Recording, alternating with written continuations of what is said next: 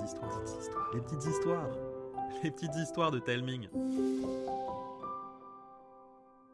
Coucou les enfants Nous allons construire notre dernière histoire avant l'été. Pourquoi? Parce qu'en juin, avec Cécile et Thomas, on va être très occupés à écrire la saga de l'été. Une grande aventure de 9 épisodes, bourrée d'action, de frissons et de rires. Mais revenons à la fabrication de notre histoire. La semaine dernière, après le second épisode des aventures de Zélie et sa mamie, je vous ai posé des questions. Une fois encore, vous avez été nombreux à voter et vous m'avez épaté avec vos suggestions. Et voici le résultat.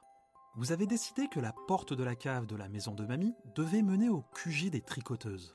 QG qui fait face à un très grave danger. Car lorsqu'elles arrivent, Zélie et sa mamie découvrent qu'il s'est transformé en une vraie maison de fous. Parce que toutes les tricoteuses sont devenues zinzin. Les discussions n'ont ni queue ni tête.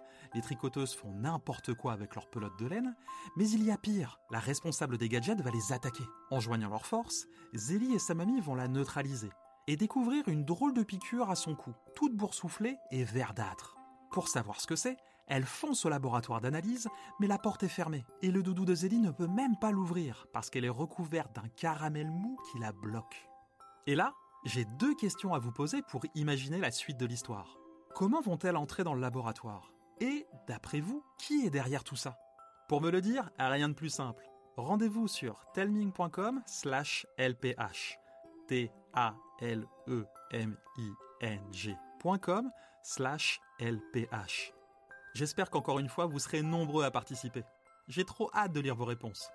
Je vous embrasse et je vous dis à mardi prochain.